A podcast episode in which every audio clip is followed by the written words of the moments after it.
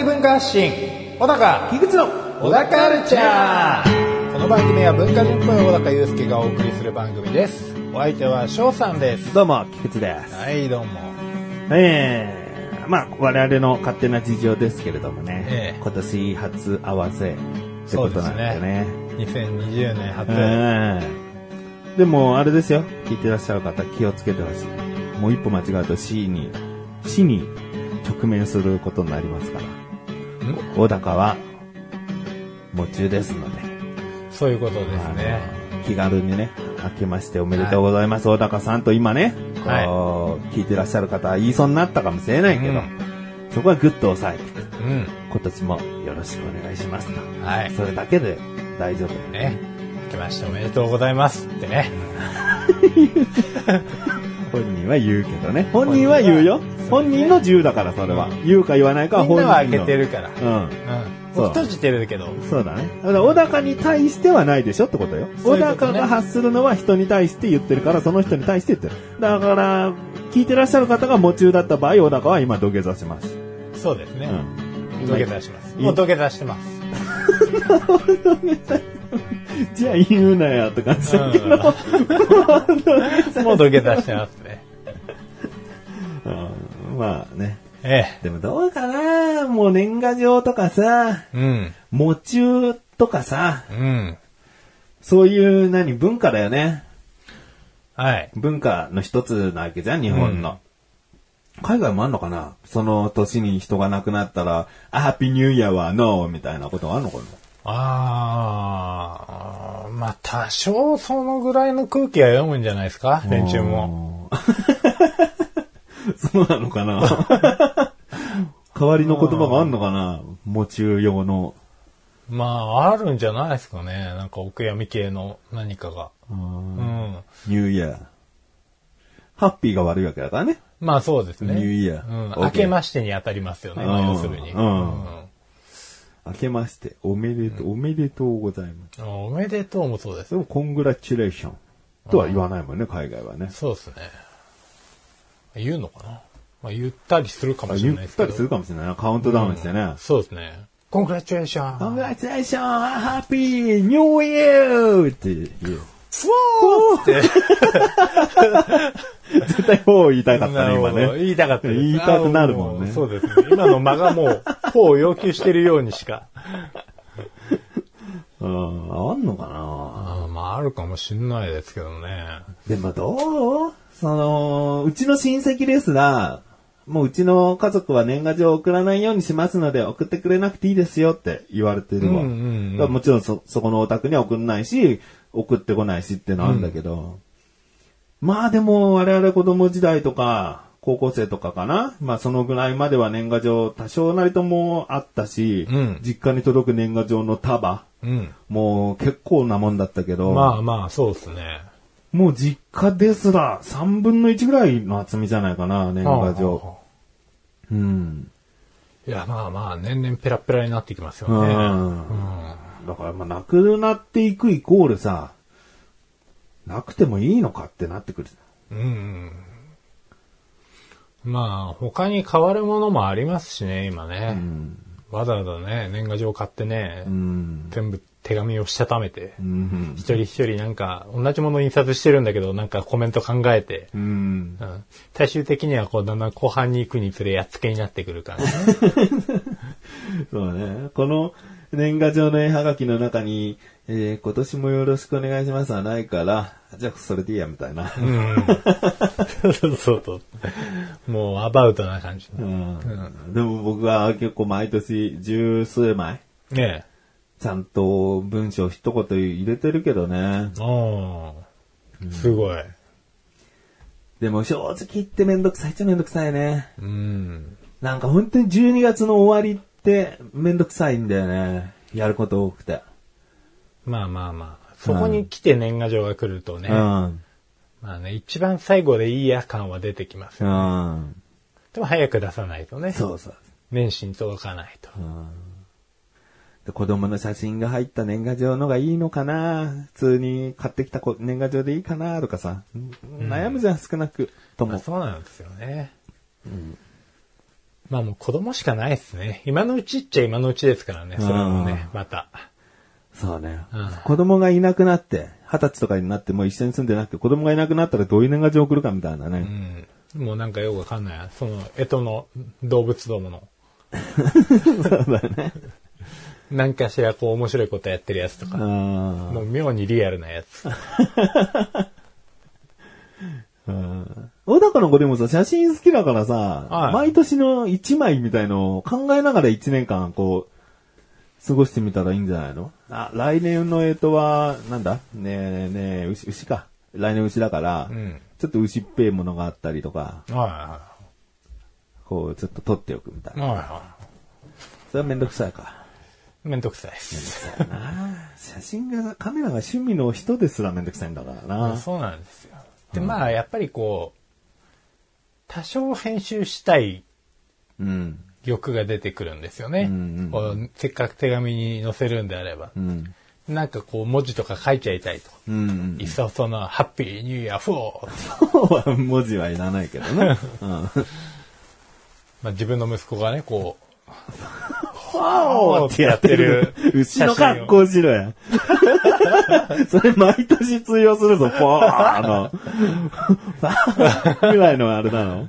そうですね。ううんん。まあ、ちょっとやらしてみたいな。ちょっとそれで来年考えようかな。それ届いたらちょっと笑っちゃうわ。もう負けたしたいいやいやーもうメイクキッスでしかないんだけど。舌出して。もうジーパンもね、こう、あ、ジーパンじゃないや、こう、か、ジージャンも、うん袖の部分破けてるやつ破けてね。ううんんで、危なくないトゲをね、こう、衣類にいっぱいつけてね。来年お楽しみにね。楽しみにしちゃうよ、俺。うんそれでは、最後までお聞きください。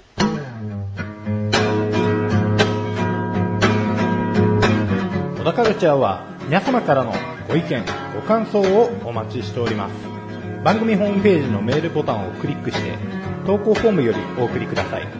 いろんなメールお待ちしております。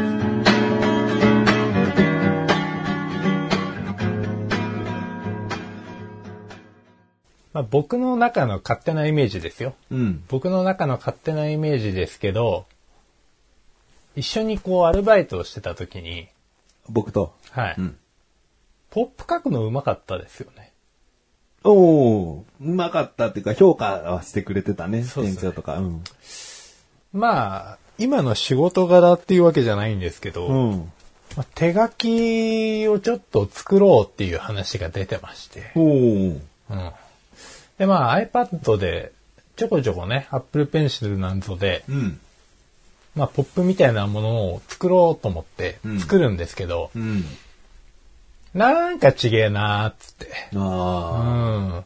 なんかコツがあるのかなとか思って、こういろんなサイトを見たりもするんですけど、うん今一つ、これじゃない感がですね。ー。なるほど。お、だから普段の字ってうまいの？ボールペンとか鉛筆とかで書く字。うん、まあ、書こうと思えばそれなりに。ああ、じゃあ綺麗だね。自分でそう言えるぐらいって結構綺麗な人だと思うけど、ポップの字とさ、その普段の字って、スキル全然違うんだよね。全然違うんですよね、うん多分ね。ポップは本当に、絵ですよね。デザイン、絵になるね。うん。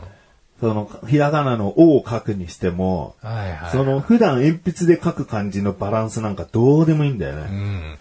例えばこの丸い部分を全部、おめでとうだったら全部丸い部分は大きくして、あの、全体的に丸みのある字にしようとか、うん。でそうなってくると普段書く癖なんか全然いらないんだよね。はいはいはい。はほいほいほい。すごい。先生っぽい。あと、基本はさ、どんなペンを使うかによると思うんだよね。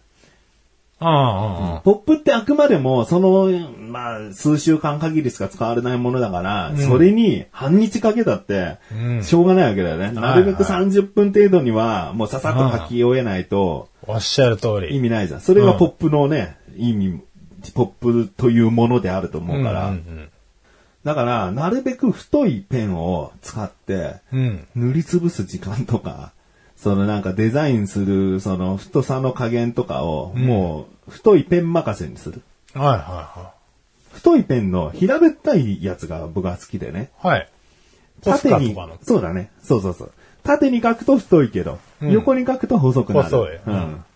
あの、俺あれ一つ知ってるだけで全然ポップのスキル上がると思うんだよね。あれですよね、こう、横に寝かせて、うんまあ、縦に引くと太くて、横に引くと細いじゃないですか。うんまあ、そのままこう、自分が書く方向に、このペン先の向きを変えずに、平行にしたまま書くじゃないですか。あれはなんとなくわかるんですよ。うんうんうん。なんかね、どっちかっていうと、大きい文字は、うんなんとかなるっちゃなるんです。うん。でもなんか細かい、あちっちゃい系ね。それでも小さい字が必要な時あるもんね。そうなんです。で結構その商品がうちの場合、一言だと言い表しづらいものとか結構多くて、ちゃんと数行説明入れなきゃいけないんだ。そうそうそうそうそうそう。だからまあその辺の書き方っていうか、それが難しいです。まあ確かに、小さい字になると、字上手い人の方が有利になってくるよ。うん。それは活かされないの？逆に羨ましいけどね。小さい字だと、そのボールペンの先がサインペンのちょっと太いマジックになったみたいな感覚で、綺麗に書けないもんなの？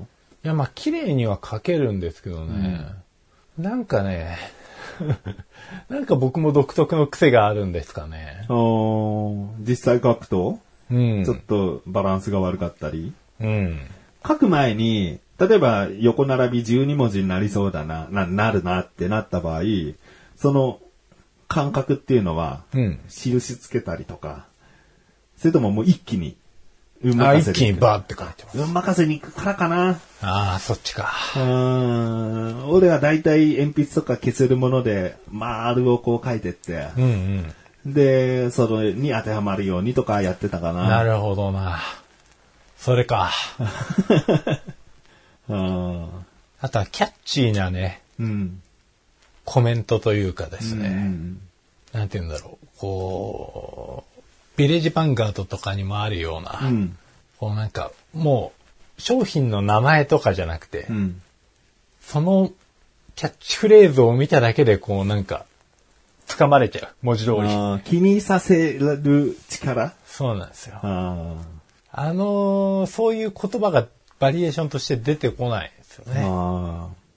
まあ、それは本当に文才のセンスになってくるかもしれないけど、今さ、結構話題になってるのがさ、食パン屋さんの名前が独特すぎて、うん。こう、でもそれはある意味狙ったはい。やり方でね、ねとある有名な、まあ、プロデューサーっていうのかな、そういうのをプロデュースする会社の人がやってて、うちの店の近くにもありますよ。ある？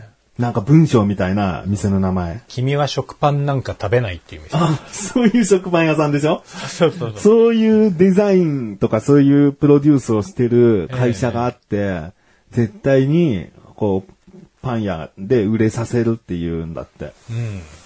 だから、どこどこに立つ、どういう食パンなのかっていういろいろなことも一応考えつつ、うんこう開店前から工事してるな、何な、何なんだろう、何なんだろう、あそこってさせないとオープンの日に行列にはならないから、なるほど。うん。だからいかにもう先に看板だけバーンって作って、うん。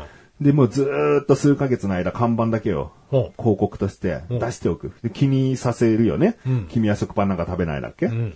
もう気になるもんね。じゃあパン屋さんではないのか？とか思わせちゃうもんね。そしたら食パンでした。食パンです。まんまかよ。うん。そうだね。なんか区役所の前とかに、私入籍しました、みたいなお店の名前にしとくらしい。そうすると、区役所とかで、市役所とかで、その、入籍したての夫婦とかが、なんか買いに行きやすかったり、なるほどですねうん。せめえな。攻めえけど、でもそこだけがターゲットじゃないから、まあまあまあそこを踏まえて、気に、関係ない人も気になるでしょっていう、まあそうですね。きっかけだから、逆にあそこの食パン食べれば入籍できるぞ。うん入籍するしかなくなるぞ。うん、そういう変な噂、いい噂がね、流れて、ね。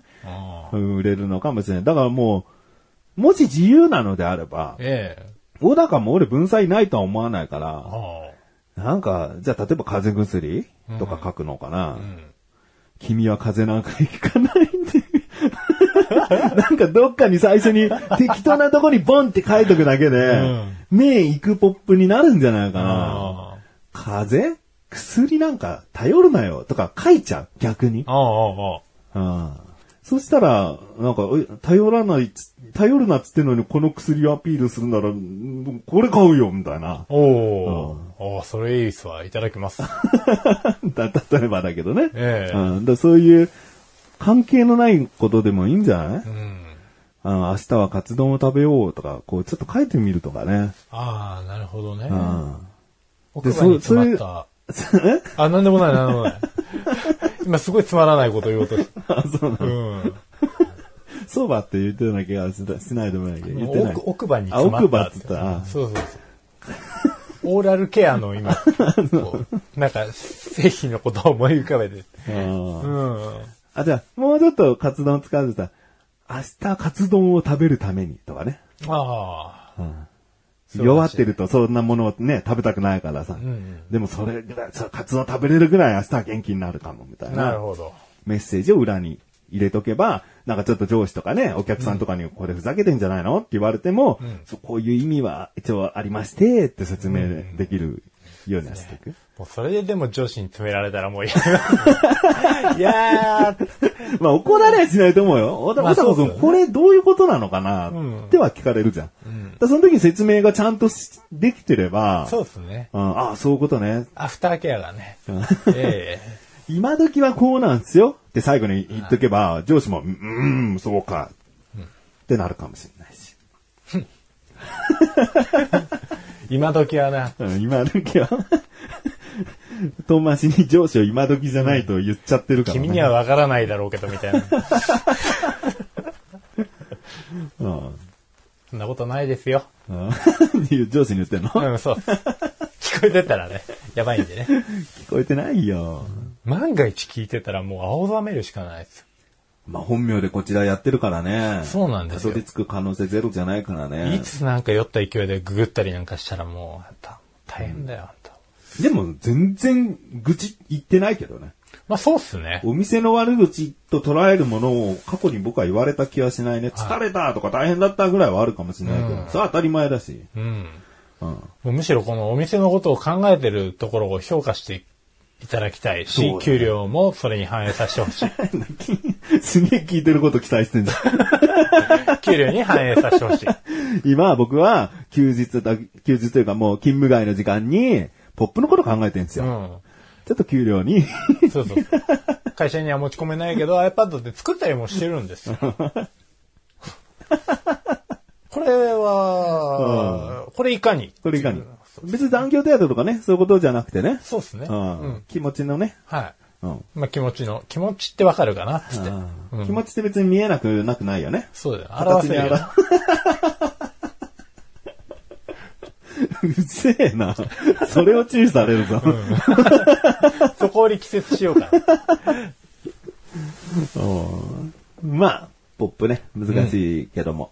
久しぶりにちょっとでも自分もポップと向き合って話ができたかな。あもう書くことないもんね、俺は。そうですよね。うん。でも本当にバイト時代の時は、ずーっと書いてくれっていう日もザラだったからね。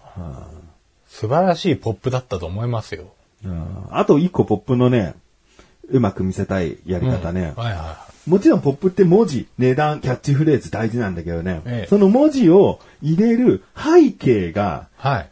大事だったりするんだよね。背景ね。うんはいはい。まあ今はもうパソコンでさ、いくらでもプリントできちゃうからさ、そんなに考えないかもしれないけど、僕の場合全部手書きだったから、はその、例えば安いっていうのを最初にバッて書きたかったら、安いのバックに薄い黄色でこう、あの、スパークして弾けるような、い。はいはいはい。ああいうギザギザのやつ。バカスのやつですね。うんそういうのを薄く黄色で書いた上に赤で安いって書くと、こうすごい安いが目立ったりする。はい背景に何もないと、本当に紙に画用紙に書いたんだなとしか思えないんだよね。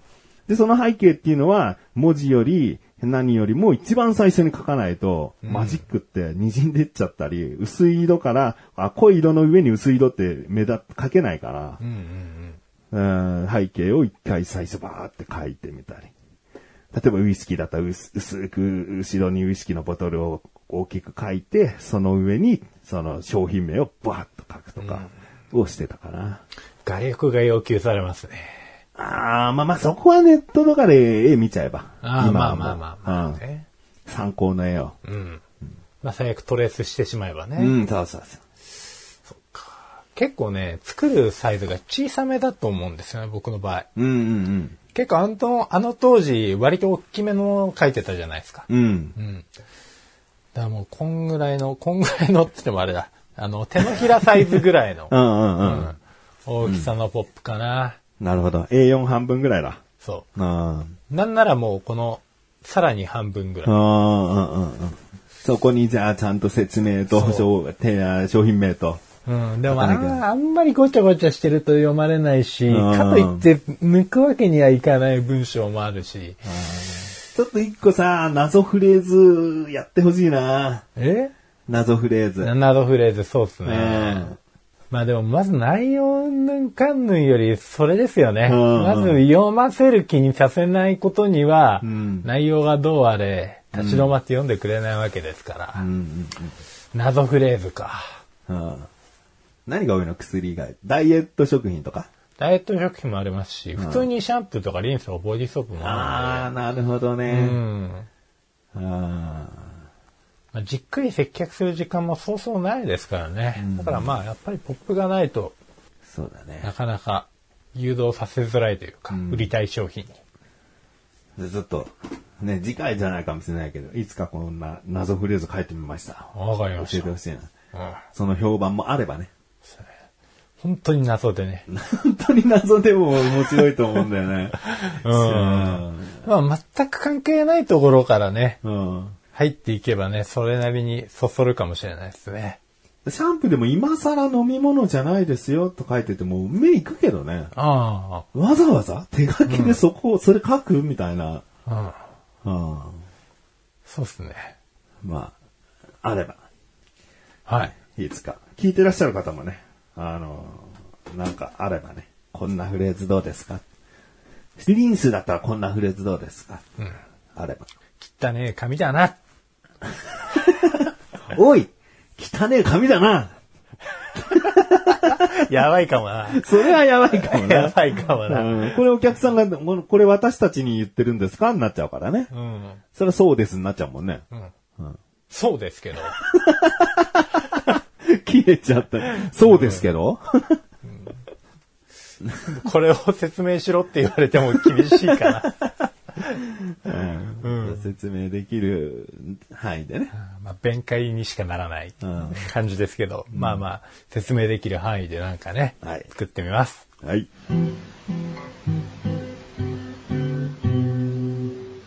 小田カルチャーは皆様からのご意見、ご感想をお待ちしております。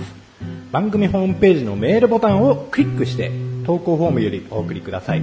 いろんなメールお待ちしております。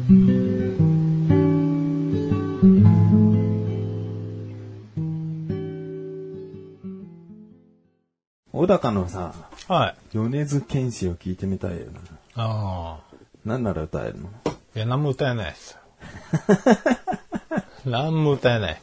あ、何も歌えない。はすごいなんか、合う気がしてね。ああ、なんかふにゃふにゃ歌ってみてほしいな。い。いやあそうなんだ。レモンは知ってるは知ってるでしょ、ー知ってるは知ってますね。うん。まあ、レモンより、ルーザーとか、フラミンゴとか歌ってほしいけどね。あわかんない。フラミンゴはなんか、テレビでうん、ちょっと流れてるのをニュースかなんかで聞いた記憶はありますけどねうん。うんうん。似合うよ。のいつかカラオケ行って、なんか歌ってよ、つったら、フラミンゴ歌えばいい。うん。ふらふらって言って。知らないからね。あんまわかんないから。うん。赤いよね。そんな歌詞ねえよピンクだし。あ、ピンクか。まあ、ピンクだよね。うん。片足立ちしがちだね。うん。フラミンゴ。フラミンゴ。くちばしがあるよね、鳥だから。フラミンゴ。うん小学生より下手な詩だよね。もっと小学生でも何かと比喩表現とか入れるわ。うん。うん。目が、目が。大きいよね大。きくねえだろ。大きいのかな？大きいのかな近くで見てみたいな。小学校1年だね。うんあんまり覚えてないな。あれは？バックナンバーは？バックナンバーも聞かないですね。バックナンバーも曲によっちゃ小高っぽい感じあるよね。まあ、王道な感じのね、曲じゃないかなっていうイメージでうんうんうんす。ね。王道かつ、俺からしたら今時感がしっかり入ってる感じ。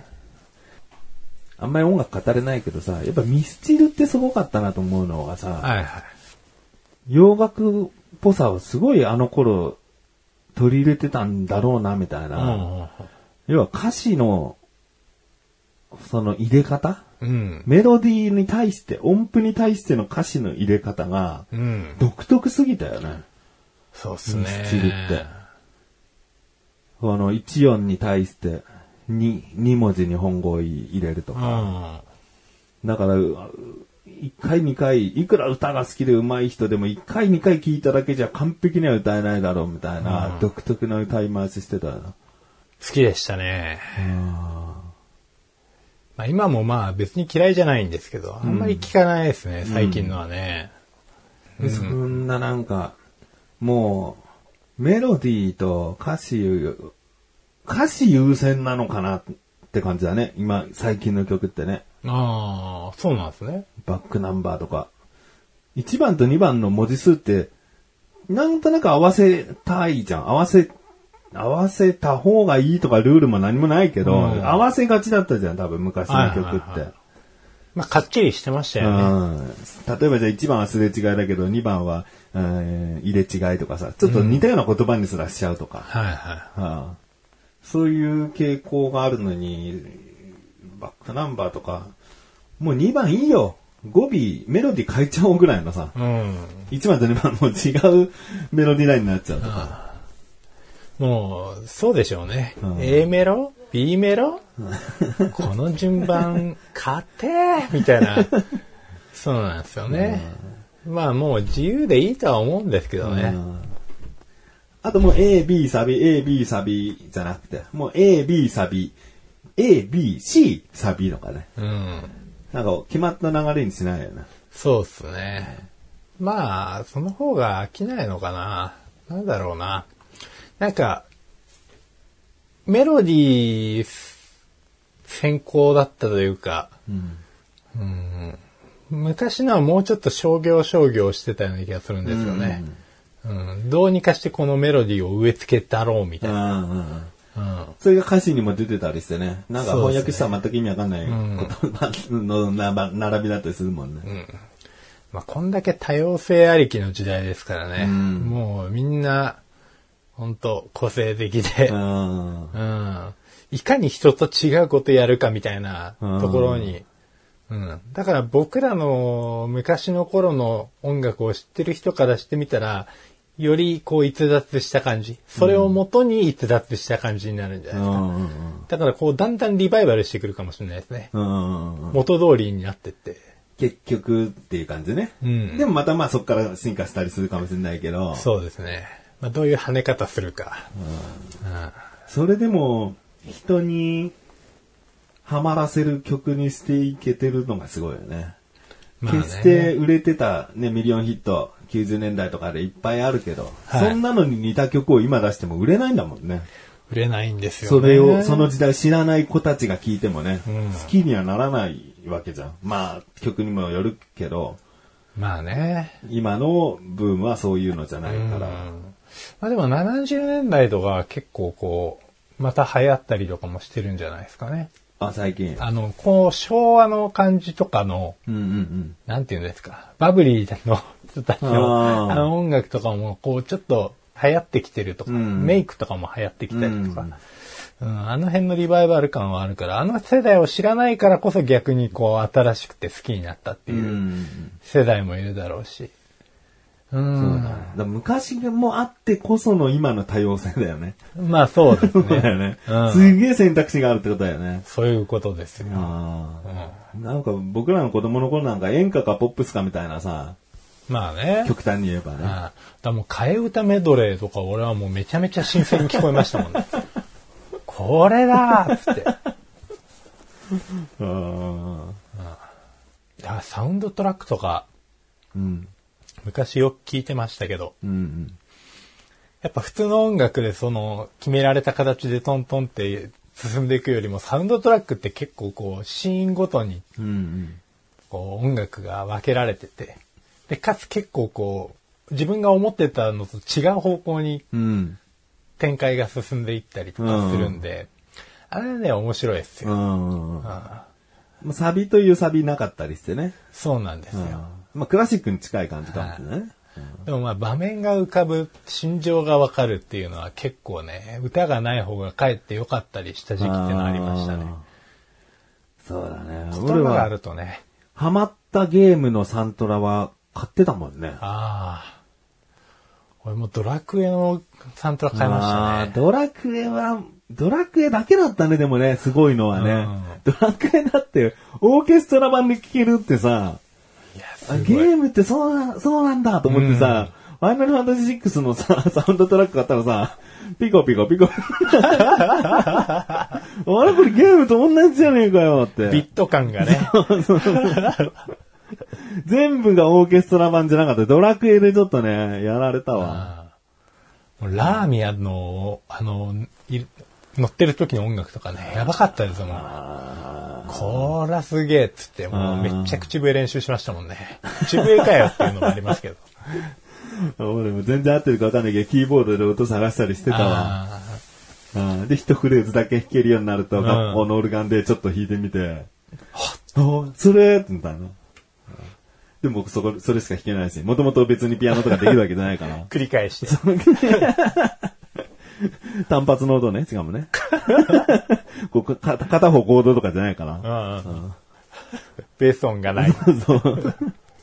うん、だって、宿屋の止まってる音すらオルガンでやったらヒーローだったんだよね。てれれれれって、ペーンみたいなのやったらずヒーローでしょ、もう。もうマリオのコイン取る音でもいいんじゃないですか。でも、それは気づくか？オルガンなの？小田カルチャーは皆様からのご意見、ご感想をお待ちしております。番組ホームページのメールボタンをクリックして、投稿フォームよりお送りください。いろんなメールお待ちしております。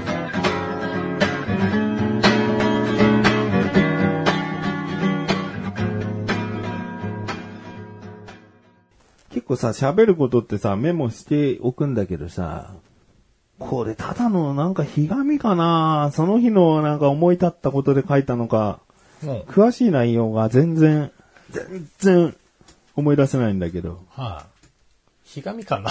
ひがみかな嫌なツイートはいいねが多いからムカつくって書いたんだよね。あ これなんだろうな誰の嫌なツイートなんだろうなでも結構ね、この番組だと、こう、哲学的なあ。はい。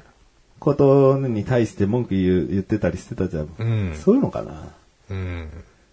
いいねが、本当にいいねの意味合いでのいいねなのかわかんないんですよね。ん。そういうのって。うん。うん。いいね、最近さ、この人がいいねしましたでツイッターでさ、自分のホームに来るとさ、もうリツイートとさ、変わんなくなってきちゃって。あなんでこれを表示するようにしたのかなって思っちゃうよね。うんリツイートは、それいいと思うから、まあ、もしくはこういう問題定義僕もしたいからで、リツイートって。あるわけじゃん。うん。いいねはさ、その人が、あ、楽しそうだね。あ、よかったね。っていういいねじゃん。うん。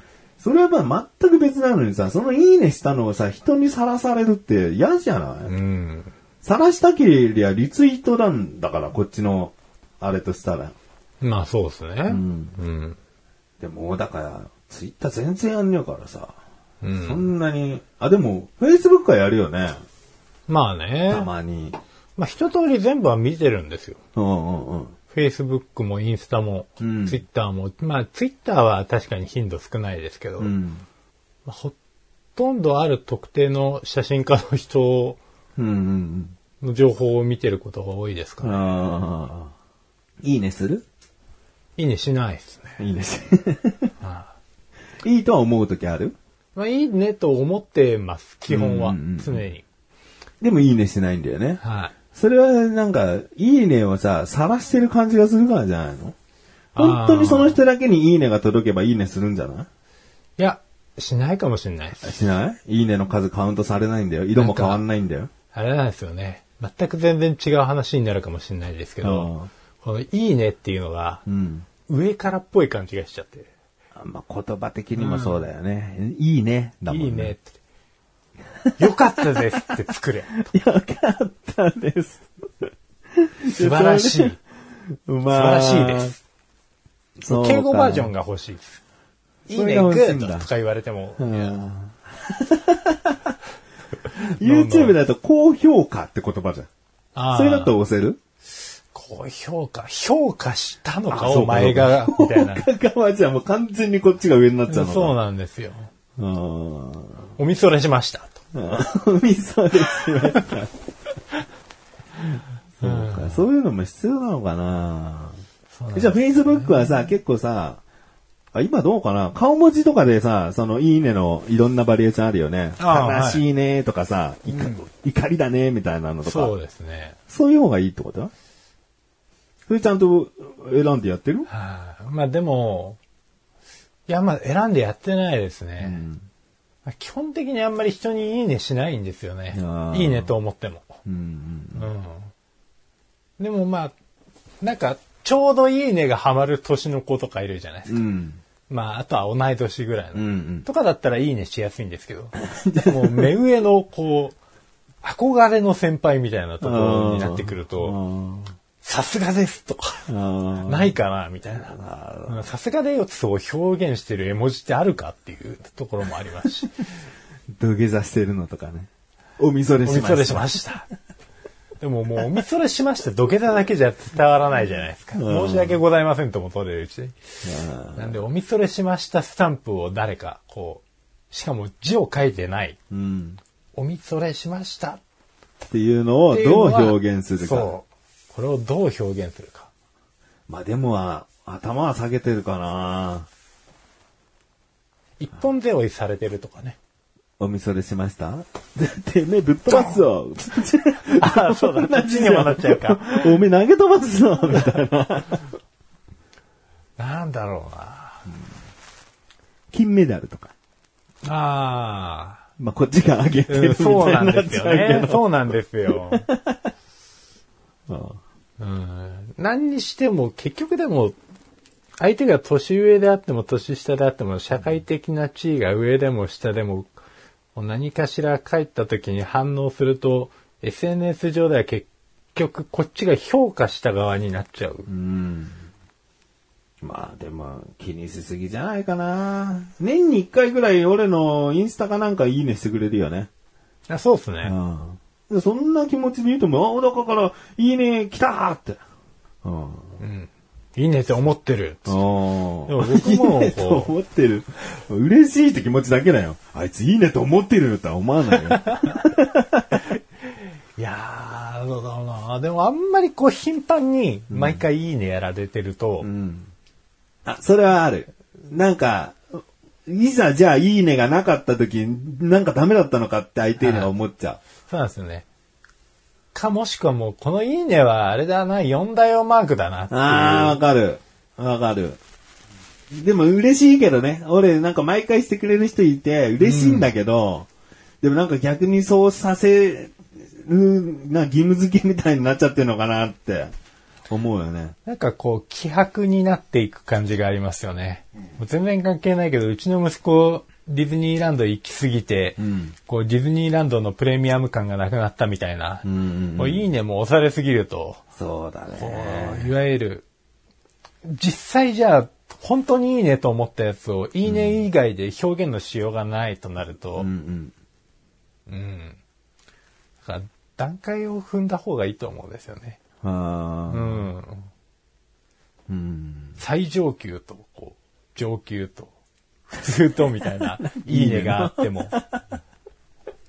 そしたらあれだよ、今いいねしてる人たちは主に最上級いいねするんだで、一番下のいいねなんか評価されるものじゃないいいねだよー。うん。なんでお前一番下のいいねなんだよって怒るやつすらいそうだわ。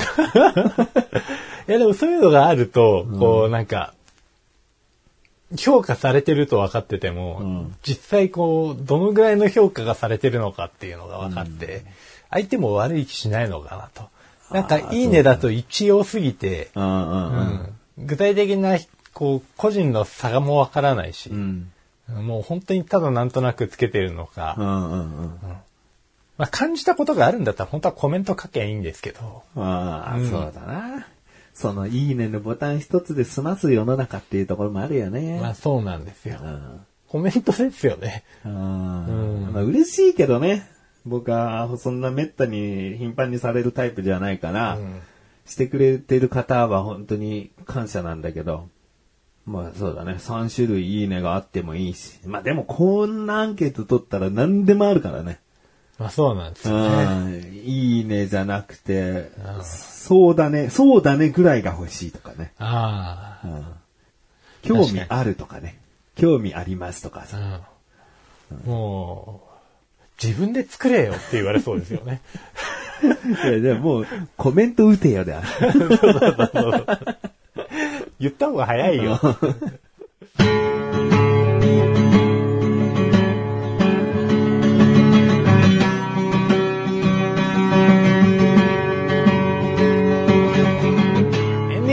かはい、エンディングです。今回いろんな話しましたね。はいえーね、新年ね。まあ、あのー今回話した3個か4個ぐらいの話の中の一つはですね、はい。オープニングオープニングトークでございますので、はい。あ、これかなあれかなってね、予想してみるのも、面白いとは思いませんけどね。そうですね。いいね。いいね、いいね。1位ね。1位ね。うんはい、聞いたよ。うーん。まあ、難しいよ、いいねは。う。うんいいね、いいねが欲しさに、こう、いろんな変なことするやつもいれば、ん。いいねの使い方に悩む、苦しむやつらもいればう、ん。そう。俺の最初はね、あの、人のいいねを見てムカついてるからね。いいねにムカつくやつもいるんですよ。いいねなのに。人のいいねに。うん。どうなんですか？俺の方がもっと面白いこと書けるし。あ、そういうのじゃないと思うんだよね。じゃないよね。うん。僕ならできるしのがまだ立ちはいいんじゃないの？うん。自分でできないくせに人がなんかして嫌なツイートだなと思ってんのに、んなんか何個かいいねがつついてたりすると、ムカつくっていう。だ一番立ち悪いんじゃないあ俺のが面白いしはまだ自信があって、自分も発信してるっていう事実があるなら、うんいいじゃん。何にもないのに、人の見てムカついてから、はい立ち悪い。あ、立ち悪いですね。うん、何のメモだと思う、本当に。犯罪予備軍。採用備軍まで来るか。反省しなきゃな。反省してます。お、今の、あの、ツイートに反省してます。なるほどですね。うん。いいね。年一回のいいね、ゲット。もう、来年までない。早々にね。小田カルチャーは月に2回の水曜日更新です。それではまた次回、さようならさようなら